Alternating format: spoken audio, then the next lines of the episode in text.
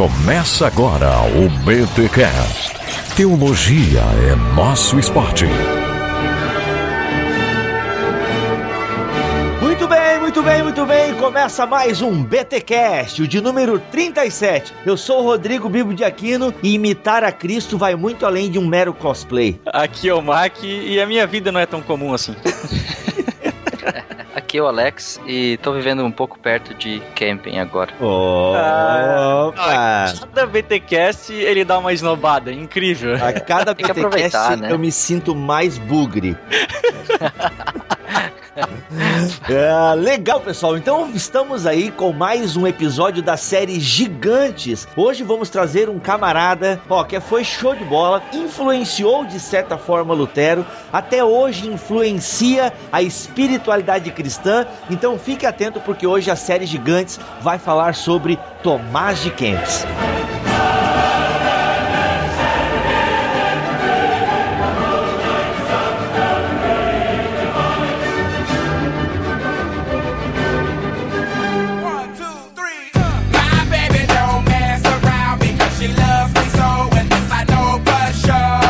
Pessoal, depois aí de dois inícios de BTcasts meio tensos, né? O pessoal disse que a gente tava meio brabo e tal. A gente quer dizer que tá tudo bem, a nossa amizade continua, ok? A gente quer agradecer, nós temos muitas pessoas novas comentando no BTcast. O que mais nos alegra é que essas pessoas comentam o seguinte: ó, já acompanho vocês há muito tempo, mas só agora resolvi comentar e tal. Pessoal, muito obrigado. Aquele simples comentário que você põe lá, legal este programa, poxa, valeu. Pessoal, já serve pra dar aquela motivada, aquele upgrade, sabe, pra gente continuar. A cada vez que você faz um download, a cada vez que você compartilha as nossas postagens com outras pessoas, que você incentiva outras pessoas a ouvirem BTcast, a gente fica muito feliz. O que mais agrada também a gente é quando alguém diz assim: "Poxa, eu tô ouvindo pela terceira vez o programa". E a gente tem percebido isso, né, cara, que o, o BTcast não é um programa pra galera ouvir enquanto tá fazendo outra coisa. Eu tenho percebido isso. Ouvir o BTcast é uma experiência, quem sabe até diferenciada, porque a gente tá, né, traz aí esse É, agora, pô, sou meio boçal agora. Não, mas o que eu quero dizer é o seguinte: é que, por exemplo, um lá comentou que tem hora que ele para de ouvir, né? Ele tira o fone, mas não dá pause. E o, e o BTCast continua rolando e tal. Não dá, com o BTCast não dá pra fazer isso. Aliás, com todos os podcasts, se você tira o fone e depois volta, você perde o fio da meada. Mas como a gente trabalha com muito conteúdo teológico, se a galera não pausa e tira o fone do ouvido, a pessoa perde uma experiência. Uma imagem que sempre me vem na cabeça quando eu penso em ouvir o BTcast é da Jaqueline Lima. Uma vez ela publicou uma foto no, no Twitter, ela andando de metrô e, cara, um bloquinho de anotações. E tava lá, ó, vários conceitos. Ela tava ouvindo sobre calvinismo, que é de fato uma explosão de coisa, né? E ela tava lá anotando vários conceitos e tal. Então eu, eu fico feliz. A gente não tem um número de downloads tão significativos, é? A gente tá lá com uma média de mil e poucos downloads por episódio, né? Então eu tô feliz, porque as pessoas dizem que ouvem mais de uma vez o programa. Então, assim, pessoal, legal, obrigado mesmo por você que tem nos acompanhado, novos ouvintes. Fazer crossover com irmãos.com é de fato muito bom. A gente agradece aí ao Paulinho pela confiança de estar sempre convidando a gente. Só falta o Alex agora participar de maneira solo, né, Alex? É, tá um pouco difícil, mas a internet tá chegando agora. Então, As Paulinho, papeladas estão instaladas e aí. logo tudo se normaliza. Ah, e tem uma novidade boa também. o quê? Daqui a pouco é horário de verão aí no Brasil e o horário de verão aqui acaba. Isso significa que em vez de 5 horas temos apenas 3 horas de diferença. Ah, isso então quer dizer o quê? Quer, quer dizer que fica mais fácil pra mim participar dos podcasts. Ah, legal, cara. Poxa, bacana. Outra coisa também que nós queremos enfatizar, pessoal, é que bibotalk.com.br ou bibotalk.com não é feito somente de podcast, ok? Temos textos e revitalizamos o audio post e o BT Curtas. A gente tá aí revitalizando o audio post, tava paradaço, mas a gente trouxe um agora uma entrevista que eu fiz com a Karen Vondrasek falando sobre a graça. Meu, pessoal, ouve essa entrevista que eu fiz com a Karen. Você vai ficar sem graça, ok? Olha só, pessoal, tá no ar a promoção Bônus Cultural, mais uma parceria entre a Livraria Midas e o Bibotalk. Olha só, agora é o seguinte, curtindo as nossas fanpages, tanto a do Bibotalk como a da Livraria Midas, os links estão aqui na postagem, você vai concorrer a um bônus de 100 reais para gastar como você quiser no site da Livraria Midas. É isso mesmo, pessoal, olha só, 100 pila para você comprar o que você quiser. Sejam livros, CDs, DVDs, games, papelaria, presentes, cara, tudo que você encontrar no site da Livraria Midas, você pode comprar e terá um bônus de 100 reais. Bibo, a gente pode comprar mais de 100 reais caso a gente goste de alguma coisa que passe um pouquinho do valor?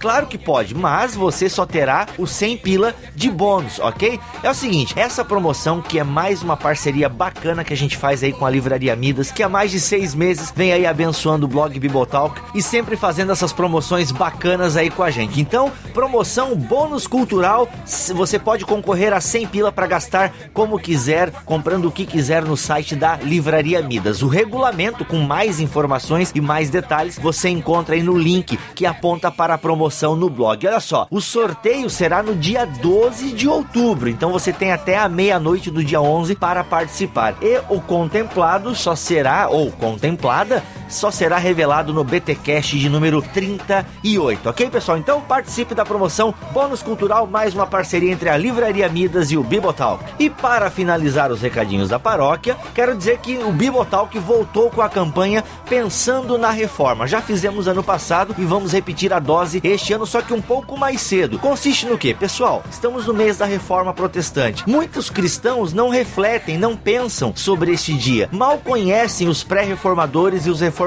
Então, por isso, você, ouvinte do BTcast, quero convidar você a aderir a essa campanha. Como é que você pode nos ajudar? Você vai trocar a foto do seu avatar, perfil, capa no Facebook, pela foto, pela imagem de algum pré-reformador, de algum reformador ou de alguma pessoa que, na sua opinião, lutou por um cristianismo justo, mais bíblico, menos poluído, enfim, um cristianismo mais parecido com a Bíblia Sagrada. Então, se na sua opinião você conhece alguém que fez história, né, algum gigante na fé, o seu herói na fé, coloque ele no seu avatar, na sua capa, na sua foto de perfil e comece a falar um pouco sobre ele nas suas redes sociais. E se você mesmo não conhece, passe a estudar um pouco este movimento, essa personagem, para aprender também e compartilhar com as demais pessoas sobre essa grande personagem, essa pessoa que lutou por um cristianismo melhor. Então, pessoal, fica aí o incentivo do blog Bibotalk para que você pense na reforma e ajude, desperte o interesse de outras pessoas para pensar também na reforma. E neste post você encontra um link para um outro post onde eu explico direitinho essa campanha e sugiro algumas fotos de alguns pré-reformadores e reformadores. Mas eu repito, você pode escolher, o Google Imagem está aí, e você pode escolher a foto de outra personagem que, na sua opinião, teve um papel bem decisivo também para um bom cristianismo, ok? Tá aí a campanha Pensando na Reforma, mais uma iniciativa do Bibotal. Ah, peraí, peraí, peraí, antes de acabar, olha só, me metendo aqui, é, para quem mora em Joinville e região, a Faculdade Refidim vai estar promovendo o Fórum de Pentecostalidade e Reforma, pessoal, a sétima edição desse fórum, e a gente vai receber, então, aí, ó, dos dias 22 a 24 de outubro, ali na Faculdade Refidim, vai estar acontecendo o Fórum de Pentecostalidade e Reforma, e nós vamos estar recebendo o historiador Martin Dreher, ok? Então ele vai estar falando sobre a reforma radical. Galera, você que mora aqui em Joinville região, a entrada é franca. Você então é nosso convidado para dos dias 22 a 24 de outubro estar indo ali no auditório da Faculdade Refidim, que fica na rua Cerro Azul, número 888, bairro Nova Brasília, ok? É o sétimo fórum de pentecostalidade e reforma. Agora sim, sobe a musiquinha do chau. Só não fica felizinho porque nesse fórum aí não vai ter uísque, só vai ter refrigerante, tá? Ah, é, vai ser um fórum de pentecostalidade e reforma. A cerveja ficou de fora. Mas tu não entendeu, né? Não. Ah! É o Martin Dreher.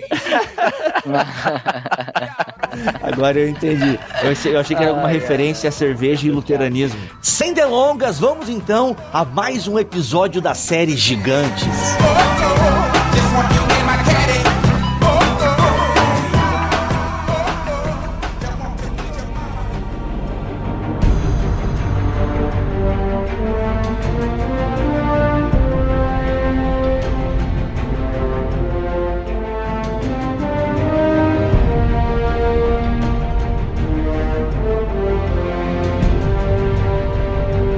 Nesse episódio, como nós falamos no início do programa, vamos trazer um camarada, um gigante que até hoje colabora com a espiritualidade cristã. Autores da espiritualidade cristã citam quem? Citam quem? Tomás de Kempis. Tomás de Kempis. Cara, ele escreveu o livro A Imitação de Cristo, ou compilou o livro A Imitação de Cristo, e até hoje este livro ele é tido como uma referência no que diz respeito à vida interior, à vida com Deus, à vida espiritual, e a gente tem que fazer um gigante sobre ele, até porque estamos no mês da reforma e o Tomás de Kempis ele já faz parte daquele período ou daquele movimento dos pré-reformadores. Não exatamente um pré-reformador, né? Geralmente os historiadores não colocam o Tomás de Kempis ali junto com os pré-reformadores, mas ele faz parte de um movimento que de alguma forma já estava indo contra os desígnios do papado. Até porque nós comentamos já nos BTcasts anteriores da série Gigantes que o papado estava em declínio, a moral da igreja estava em declínio. Então a gente a gente está falando aqui de um período que é a baixa idade média.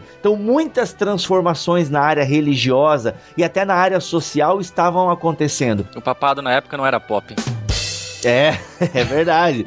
Então, assim, muita coisa estava acontecendo e o Tomás de Kempis faz parte de um grupo que já estava tendo práticas diferentes daquela do cristianismo tradicional. Então, por isso que, de alguma forma, ele faz parte dos pré-reformadores e nós resolvemos falar sobre ele aqui na série Gigantes. E esse mês vai ter uma exceção aí. Nós não costumamos fazer duas séries gigantes uma atrás da outra. Mas, como estamos no mês da reforma, vai ser uma série gigante, uma atrás da outra, Jovem Pan. Não, é? Vai ser. Cara, vai ser uma atrás da outra, uma série gigantes atrás da outra, porque vamos falar também sobre. Vamos deixar no silêncio aí, mas vamos falar só sobre a reforma neste dois BTcasts no mês de outubro, ok? Então, pessoal, Tomás de Kempis, é legal a gente ambientar um pouco ali, né? O século 13, início do século 14, a gente tá vendo o quê? Um sistema de vida é, que está mudando. Começam a surgir as cidades-nações, né? Ou a burguesia começa a surgir, começa a ter o fim do feudalismo, e isso, ainda que não altere a igreja, começa a alterar né, a vida da população. Além disso, teve um outro fator que possibilitou essa mudança né, nesse panorama. Outro movimento começou a surgir, que era o movimento do misticismo, que ia contra essa ênfase do escolasticismo de colocar na razão. Surge desse meio aí movimentos como os Amigos de Deus e os Irmãos da Vida Comum, onde surge Tomás de Kempis. O Martin Dreher, ele fala no seu volume 2 da coleção História da Igreja, ele diz mesmo que por volta de 1300 a teologia se encontrava num impasse, né? Tipo, os caminhos que havia trilhado é, levaram a becos sem saída. Então ele começa a falar que a, a, a teologia já estava desconectada da vida e dos anseios do povo. E até por isso que com essa nova configuração da sociedade, a partir né, da queda do feudalismo, do surgimento da burguesia, das cidades, a, o povo ele está pedindo um novo jeito de espiritualidade. E isso é interessante. É a partir daí, né, dessa espiritualidade, dessa piedade popular, é que começam a surgir esses movimentos místicos e esses movimentos que o quê? Que queriam estar ao povo.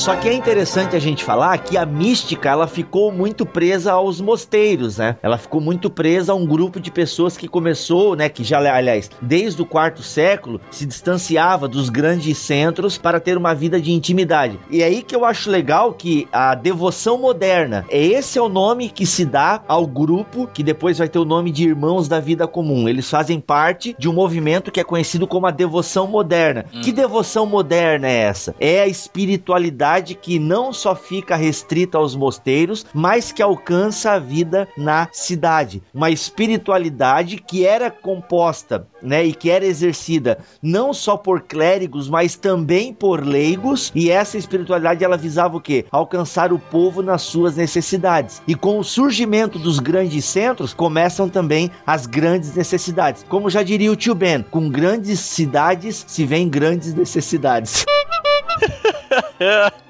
Adaptando, né?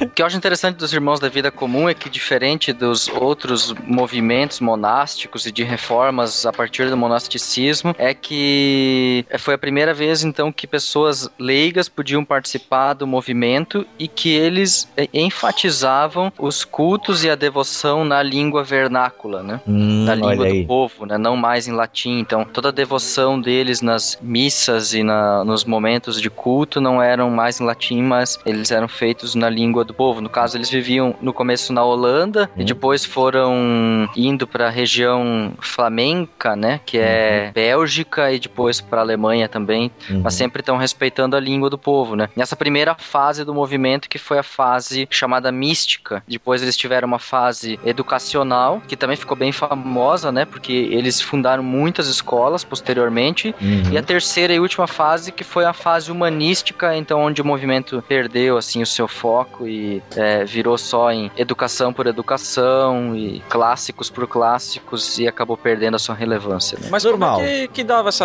essa relação entre eles? Porque a, a gente vê que o povo estava passando a participar, né, daquilo que eles estavam propondo. Todavia, ainda existiam os monastérios e esses mesmos caras que estavam aí propondo essa nova, essa nova forma aí de prática cristã ainda estavam nos monastérios. Eles viviam algo meio, meio termo, assim, vamos dizer. Isso. Nem todo mundo era sacerdote. Eles viviam o voto sem ter o voto. Uhum. Tipo, as pessoas elas diziam, não, eu quero viver em castidade, mas eu não faço um voto de castidade e não sou um sacerdote. Então as pessoas participavam das pregações, recebiam os livretos, entende? Os escritos, e a partir daí muitas pessoas meio que aderiam, como o Alex acabou de falar. Eles até tinham uma adesão aos votos monásticos, mas viviam no mundo, digamos assim. Exatamente. E até viviam nessa forma comunitária, porque eles construíram mosteiros. Eles até Uhum. viveram em forma comunitária, mas sem votos, porque os irmãos da vida comum não eram uma ordem monástica, né? Uhum, Uhum. Isso mesmo. Não era uma ordem monástica. Então, as pessoas que participavam ali não se tornavam monges. Então vamos até já resgatar um pouco a questão da história aqui dos irmãos da vida comum. Eles começam então a partir de 1380 nas cidades dos Países Baixos. Então assim, é um movimento de piedade, como a gente explicou. Eles queriam buscar o temor a Deus. Isso a teologia, e tu vê, naquela época já tinha essa preocupação e já era um mal, né, de uma teologia mal feita, ok? Diga-se de passagem, teologia mal feita que afastavam as pessoas de uma devoção, de uma vida eh, de oração e de uma vida principalmente que contemplasse o próximo. Então eles e começa com quem? Os seus fundadores eles foram dois holandeses que foi o João, eh, o João van Ruybroek e o Gert Groot. Esse mesmo ele era, ele era até um cara rico e tal, né? Esse Groot aqui. Então o método deles foi chamado o quê? Da devoção moderna, justamente porque eles eram dedicados à oração, ao ascetismo, à renunciação da propriedade e eles conseguiam o quê? Eles trabalhavam e eles montavam então essas vilas, essas comunidades que atingiam várias pessoas, como a gente acabou de explicar, sem fazer o voto. Algo que é importante colocar aí nesse meio também, Bibo, é que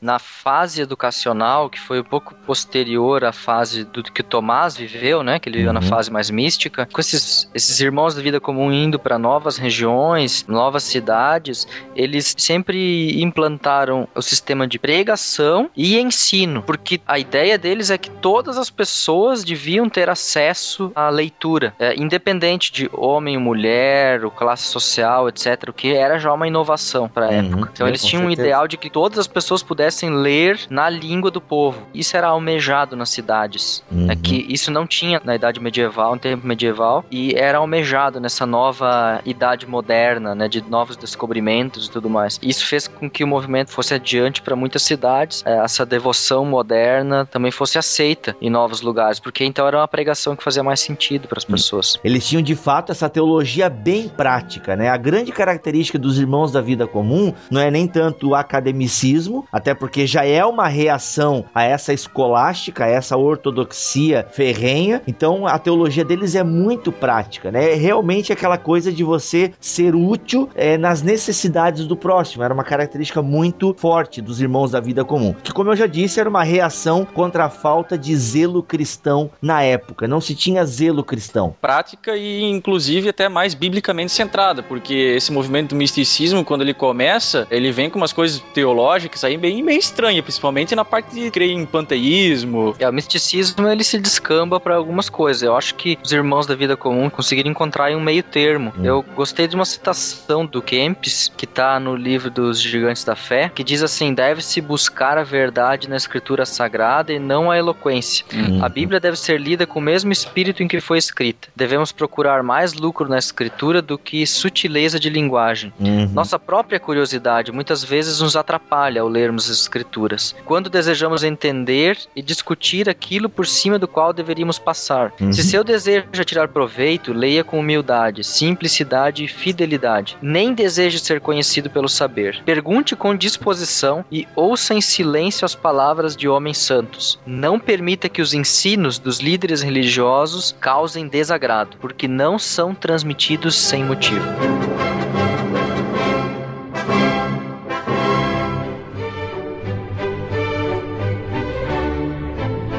Dessa citação que eu acho muito interessante aí é o foco na, na Sagrada Escritura, na simplicidade da leitura. Não é um foco na, no escolasticismo, né? No Hum. dogmatismo da fé, né? Mas de realmente ler a Escritura, até um princípio exegético básico, né? Ler a Escritura no mesmo sentido em que ela foi escrita, Uhum. com o mesmo propósito para o qual ela foi escrita. E não um propósito diferente do que ela foi escrita. Cara, alguns vão querer dizer que, tipo, a exegese é besteira, estudar a Bíblia é besteira, Uhum. que você tem que. letra mata, né, etc. mas é bem pelo contrário. O que ele diz ali é se concentra na escritura, mas não para ficar achando chifre em cabeça de cavalo. E aí, em contramão, essa questão de dar prioridade para as escrituras, é que a gente já vê o neopentecostalismo surgindo, né? Oh, não, cara, não, é sério, é sério. Olha só, teve um cara chamado Meister Eckhart, Uhum. 1260, Ah. 1327. Uhum. Esse cara, ele foi, deu início ao movimento místico na Germânia. Olha só o que, que esse cara queria. Que só o divino era real, que o objetivo do cristão deveria ser a união espiritual com Deus pela fusão da essência humana na essência divina, Isso. no momento da experiência de êxtase. E, cara, olha é só... como- é, meu, olha só como o misticismo realmente, como o Alex falou, descambava assim pra uma coisa totalmente oposta àquilo que o Tomás de Kempis propôs um tempo depois. É, só que em 1329, né, 17 sentenças do mestre Eckhart foi considerada herética, né, e 11 considerações temerárias. Não à toa, né? É, então Mas até- ele, esse, Master Eckhart era, era muito ainda lido na reforma. Uhum. Os reformadores e mesmo depois os movimentos que se seguiram a reforma, Meister Eckhart sempre voltava à baila. Ainda mais porque ele traz um conceito que vem desde a Igreja Ortodoxa, que é essa união mística com Cristo. Uhum. A Igreja Ortodoxa prega isso quase como dogma de que o alvo da vida cristã é que a pessoa se torne um com Cristo. E É, isso só seria a união mística. Só que, claro, Meister Não Eckhart nesses termos, assim, né? fala isso nos termos meio sexuais quase. Ele teve bastante influência mesmo. Ui. E a gente. que perigo. Mas a gente falou aqui de Tomás de Kempis, né? Só então pra gente resumir a ideia dos irmãos da vida comum, da qual o Kempis faz parte, ok? Então, olha só, resumindo, teve um historiador que resumiu da seguinte maneira os irmãos da vida comum: ensinavam e pregavam amor, obediência, paz e humildade, alimentavam os pobres, abrigavam os desabrigados, curavam os doentes. Gente, era muita doença, né? Imagina, pensa lá como é que era a vida sem os recursos que nós temos hoje. As pestes, bactérias e coisas aradas e tal. Curavam os doentes, reformavam mosteiros, corrigiam abusos e escreviam livros como a imitação. Compartilhavam o destino dos santos ocultos. O quem são esses santos ocultos? Aquela galera que fez muita coisa, né, no reino de Deus, para Deus, foi de fato, né, um agente de Deus à terra, mas não está com evidência nos livros de história. Que raramente tem os nomes nos jornais, mas que muitas vezes exercem influência maior do que a do herege, do herói ou do patife. Assim Nossa. esse cara, ele resume aqui. Ou seja, são pessoas que não ficaram famosas, né? Não tem nada a ver com o que eles têm inventado o esconde-esconde. É. Então, assim, os irmãos, eles eram assim, eles eram reformadores, só que eles não eram revolucionários, né? Os reformadores que comumente a gente cita são pessoas que revolucionaram. Esses irmãos da vida comum, eles foram mais assim, entendeu? É aquelas pessoas que descascam batata no retiro. É tipo assim, é verdade, ninguém fica sabendo delas, mas elas foram fundamentais para que o retiro acontecesse de É, maneira digna. Foram as partes menos honrosas do corpo. É, digamos assim, justamente, mas foram fundamentais. Ou seja, é nesse movimento que vai surgir então, que vai chegar esse cara chamado Tomás de Kempis. Se bem que na verdade o nome dele é outro, né? É Tomás Harmerken, né? Depois que ele ficou conhecido como Tomás de Kempis, porque foi da onde ele veio. Então, antes da gente falar, na verdade, um pouco mais do, do Tomás de Kempis, já temos falado, né? Mas pra gente entender, quando morre um dos fundadores dos Irmãos da Vida Comum, que é o Gerhard Groth, um dos amigos dele, né? E que congregava com ele, tinha toda a, a amizade com ele, compartilhava os ideais da vida comum, que é o Florent Hadevhagen. Oh my god. Alex, como é que é aí? Eu acho que é Radevintes. Que é o Florent Hadhuken. Não, que é o Florent Hadeving aqui. Esse cara, ele constrói um, um mosteiro com todo esse ideal da vida comum em 1386. Então, eles e outros, né, eles fundam esse famoso mosteiro agustiniano numa cidade chamada Windensheim. né? Windesheim. Windesheim. Olha aí, é bom ter um cara na Alemanha pra poder nos ajudar, entendeu? Cara, que é a cidade aqui do lado que é Windesheim. Essa daqui é que ele fundou o mosteiro é Windesheim. Tá, qual é a diferença? Não tem o E? Um E, um E. Ah, tá, entendi. Então o E faz toda a diferença aí, né? Claro. Olha aí. então, pessoal, foi fundado esse mosteiro. E é para esse mosteiro que o Thomas Hermeken e depois Tomás de Kempis, ele vai.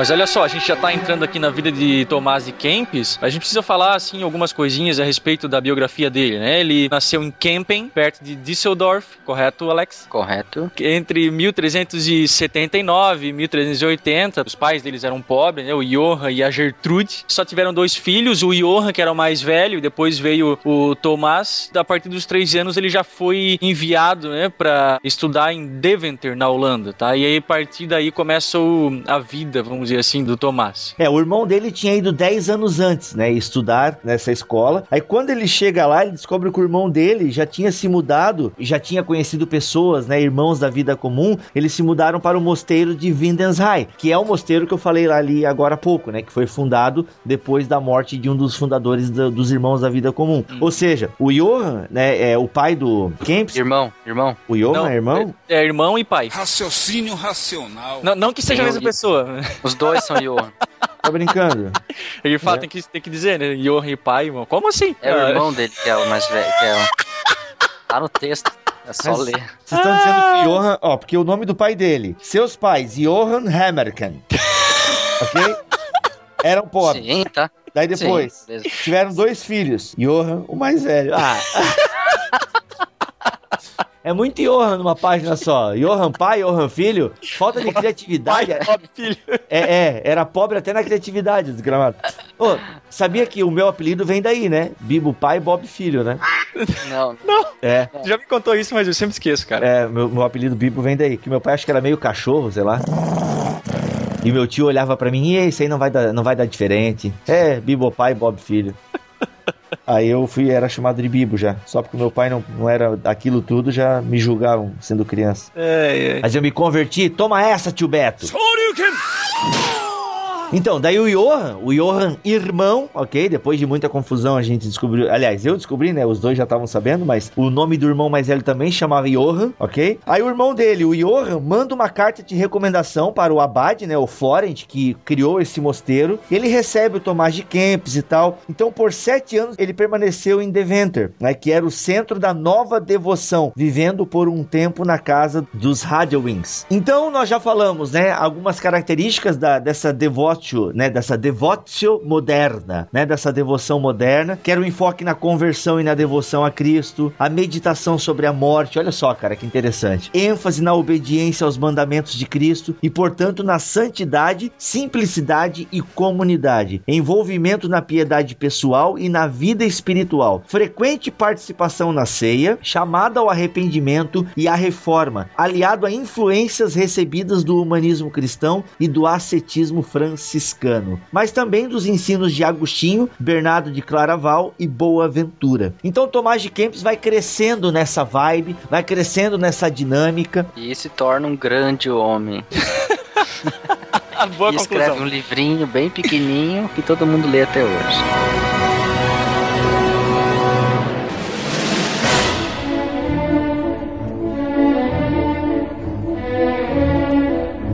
Depois que ele completa anos de estudos, ele vai para um mosteiro, ok? Aquele mosteiro que nós falamos já ali no começo, que eu não sei falar o nome direito, mas só para vocês entenderem, ele vai para esse mosteiro que foi fundado, né, pelos irmãos da vida comum. Lá, o irmão dele já era abade deste mosteiro e, cara, e a partir dali a vida dele, né, fica essa vida concentrada na, na meditação sobre essas características que a gente acabou de citar aqui dos irmãos da vida comum. Então, é a partir disso que o Tomás de Kempis começa a se dedicar, então. É, e o tempo ali ele passava escrevendo, né? Pregando, copiava manuscritos, né? É, até para o pessoal entender, a fonte de renda dos irmãos da vida comum não eram doações, era eles trabalhavam. Trabalhavam, Era trabalhavam. a cópia dos manuscritos. E atuava como conselheiro espiritual da comunidade, né? Foi nesse crescimento dele dentro da comunidade, por meditando na palavra e tudo mais, que vem a surgir a maior obra, né? Dizem que é uma das obras aí mais impressas né, de literatura cristã, que é a imitação de Cristo. É, depois da Bíblia,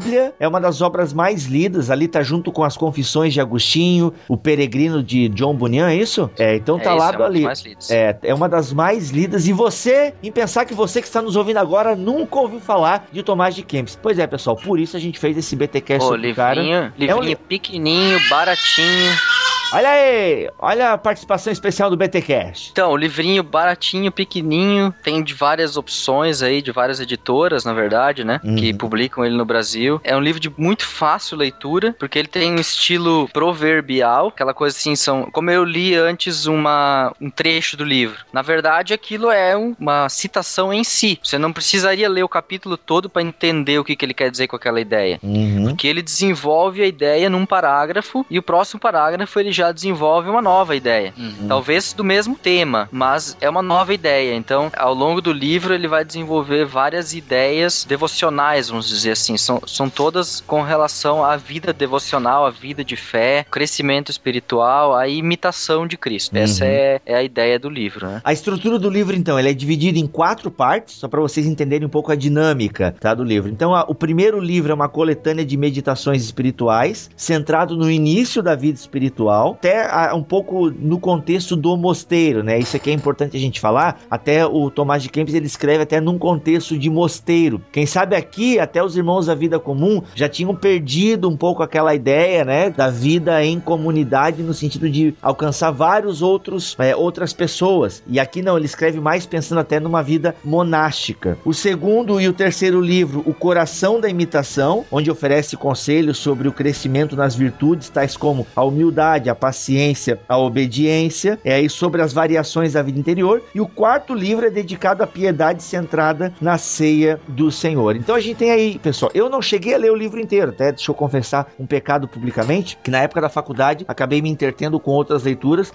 Eu li os dois primeiros livros aqui do Imitação de Cristo. E é bem aquilo que o Alex falou. Gente, parece que a gente tá lendo provérbios da Bíblia, tá? Só parece. Não estou colocando o livro A Imitação de Cristo ao pé de igualdade com as escrituras, ok? Mas assim, parece, cara. Tem assim, frases que são assim, ah, são um tiro no olho.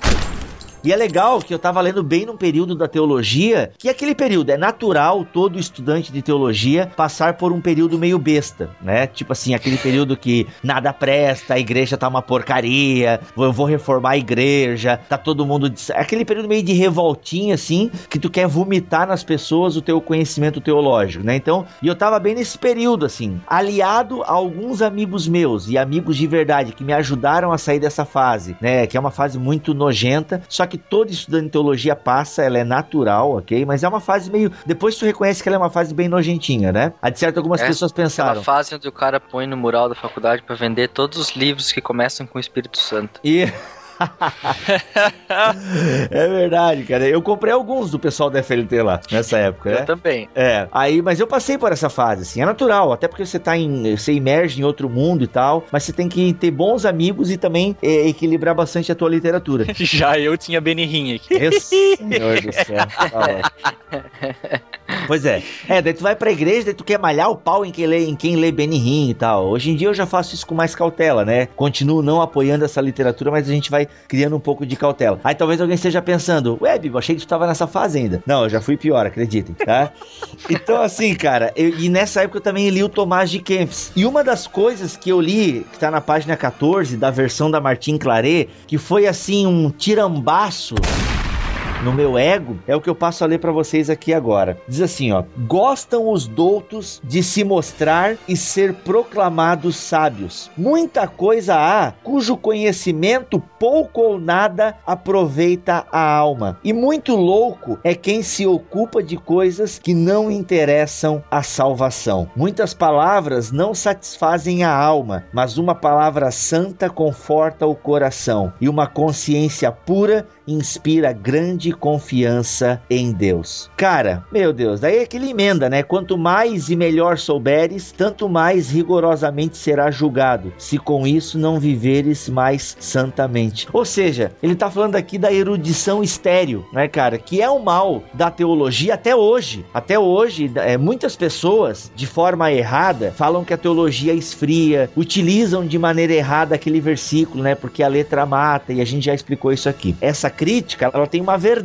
digamos assim, embutida. É essa expressão, ela é não toda verdadeira, até porque faz a exegese errada do texto bíblico, mas a, a ideia motivadora, ela é verdadeira. A gente conhece muita gente que vai estudando teologia e vai se perdendo mesmo, né? E a escolástica já aconteceu isso, na ortodoxia luterana já aconteceu isso, na teologia liberal está acontecendo isso. Não quer dizer que todo mundo que estude teologia vai esfriar, mas é bom, né? É bom volta e meia a gente ler esses clássicos da espiritualidade para ver que estudar teologia, estudar os clássicos, fazer a exegese não é tudo numa vida cristã, ainda que seja fundamental, mas não é tudo. É importante você conhecer a Bíblia, os seus, né, os seus fundamentos, a sua história e tudo mais. Mas não é fundamental, cara. A erudição, então, nesse sentido, ela pode ser sim muito estéril.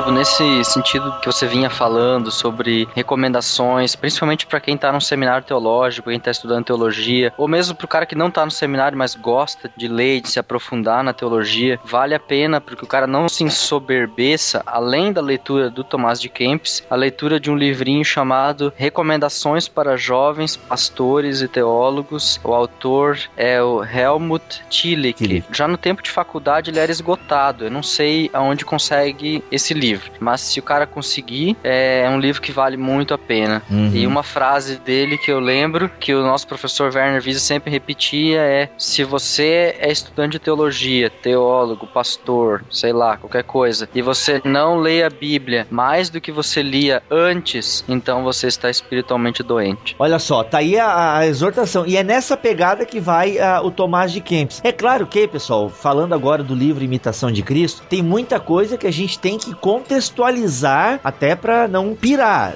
Tem muita coisa aqui que ele fala que é contexto de mosteiro mesmo. Mas, cara, vale muito a pena você ler, quem sabe, pelo menos os primeiros dois capítulos do livro do Tomás de Kempis, A Imitação de Cristo. Fala com a gente, cara, fala com a gente mesmo. Cada linha que eu ia lendo, cada proposição, bah, eu ia levando um soco, cara, sabe? Eu ia levando um soco no- nos beiços, assim, porque Deus falou muito comigo naquela época, assim, e me ajudou, né? Além dos meus amigos que iam me dando toque tal, óbvio, tu tá vacilando aí, cara. Pô, tu tá, né, vomitando esses enlatados pra nós aí. E, pô, a gente não tá preparado. Então tu tem que ir com calma. Nos ensina a palavra, mas vai com calma. Então, paralelo a isso, cara, pô, o Tomás de Kempis foi um cara bem importante. Eu soube até que o Lutero lia Tomás de Kempis, né? Até o, o mosteiro agustiniano tinha influência, do qual Lutero fazia parte, tinha direta influência do Tomás de Kempis e tal, né? Toda essa espiritualidade, essa devoção. Então, assim, tem coisas que hoje em dia soam meio estranhas para nós, imitação de Cristo? Tem, sim, tem coisas que soam meio estranhas. Mas a grosso modo, cara, mais do que nunca, urge a necessidade, ainda mais com a teologia neopentecostal, com tudo isso que a gente está vendo, a falta de discipulado, a falta de compromisso, de uma vida interior pura, cara, surge a necessidade de nós lermos Tomás de Kempis, imitarmos a Cristo e tá aí. O livro tá aí para nos ajudar nesse sentido. Quer ver? Eu tenho um livro aqui chamado A Peregrinação Interior, que ele vai nos dando alguns toques sobre o conteúdo da imitação de Cristo. Ele vai falar muito sobre a oração, sobre a leitura da Bíblia, a entrega à vontade de Deus. Ele vai falar sobre autodisciplina, a orientação do espírito, humildade, julgamento prático, do carregar a cruz. Naquela época, o Tomás de Kempis já falava muito da importância da cruz em espiritualidade cristã, cara. Então, aquilo que nós falamos nos gigantes passado, o que Lutero faz é só um reply. né? o que Lutero faz é um reply mais bem sucedido, entende? Porque no fundo, cara, tava tudo ali já nesses caras, né? É, eu só acho que o Tomás aqui fez uma admoestação aqui sobre o BTcast, cara. Opa, onde é que tá, velho? Opa, veio aí pra nós.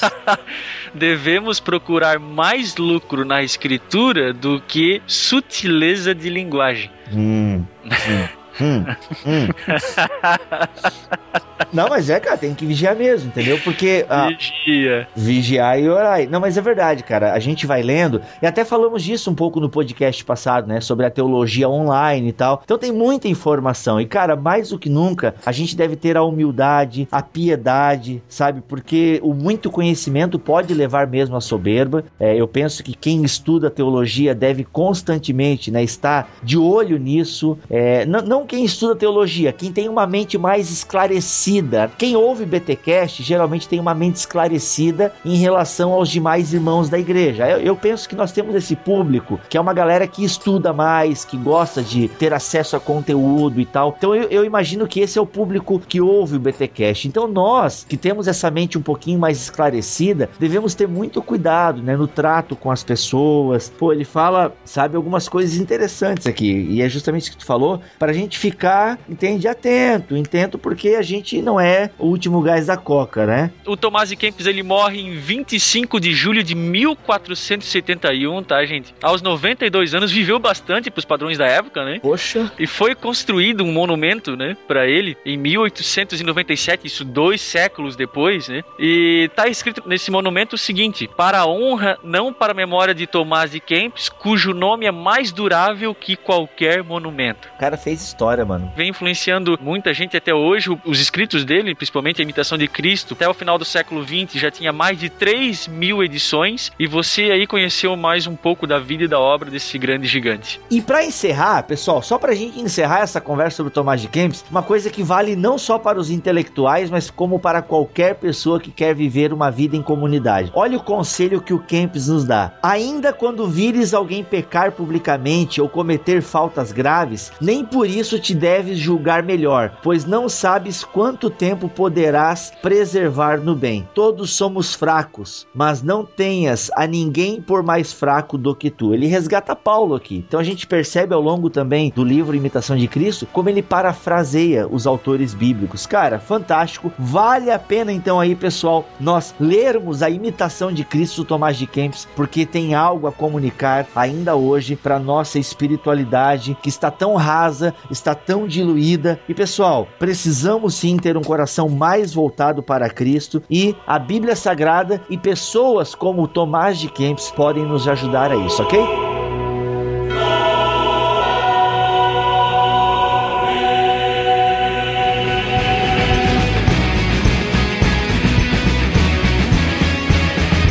Foi mais então aí um episódio da série Gigante, espero que você tenha gostado. Como sempre, só pincelamos aqui nos livros, você vai encontrar muitas outras informações. Mas o BTcast é isso aí, ok? Fiquem todos na paz do Senhor Jesus. Voltamos aqui a uma quinzena com novidades, hein? Aguarde que terá novidades aí interessantes no BTcast. Então é isso, galera. Aqui é o Mac, teologia é o nosso esporte, e eu não sei se o meu nome vai durar tanto tempo assim, a mais que o monumento. Depois que eu partir, se ninguém pagar o domínio, o Bibotalk sai do ar também. Isso aí, galera. Mais uma vez aprendemos muito com mais um gigante, o Tomás de Kempis. E quero desejar a todos um abençoado tempo de reforma, tempo para a gente refletir sobre a nossa espiritualidade, a nossa fé no nosso Deus, de forma simples e centrada na Escritura Sagrada. Se Deus quiser, até o próximo. onde você cresceu e eu também ao redor de muitos me apontaram as cercas e os muros eu quis o caminho roguei pela vida